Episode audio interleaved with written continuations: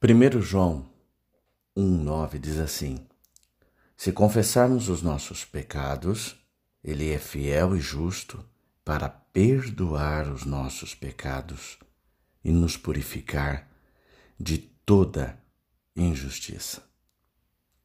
Olha, confissão.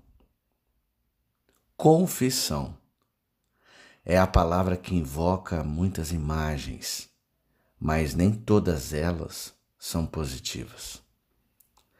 Interrogatórios na sala dos fundos, tortura, admitir flertes a um sacerdote sentado do outro lado de uma cortina escura, andar pelo corredor da igreja e preencher uma ficha. É isso o que, o, o que João tinha em mente? Hum?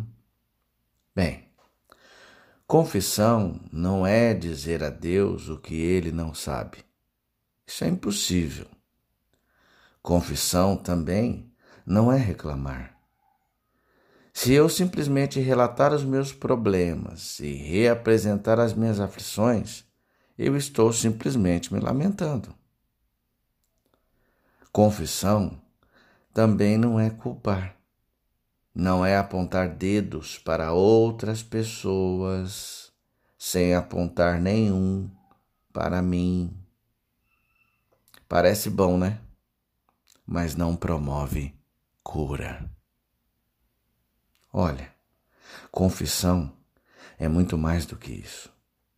Confissão é uma confiança radical na graça.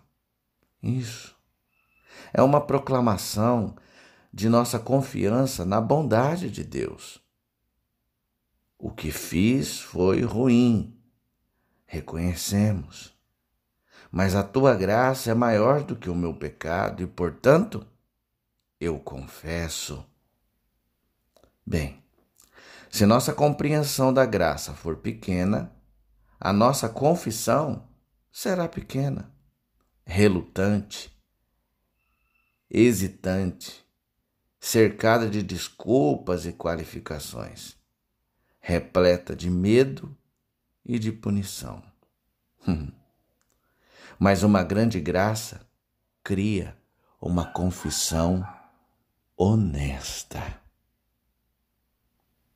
Se você ainda não consegue confessar os seus erros e os seus pecados, é porque você ainda não conhece a graça a graça de Deus, o Senhor Jesus.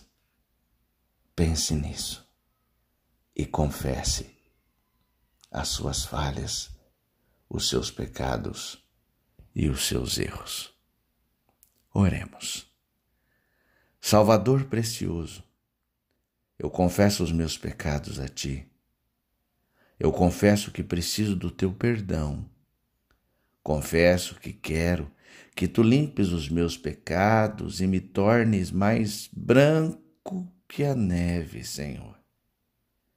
Coloca os meus pés no caminho correto e guia-me. Eu preciso ser impregnado da tua graça e da tua misericórdia todos os dias. Em nome de Jesus. Amém.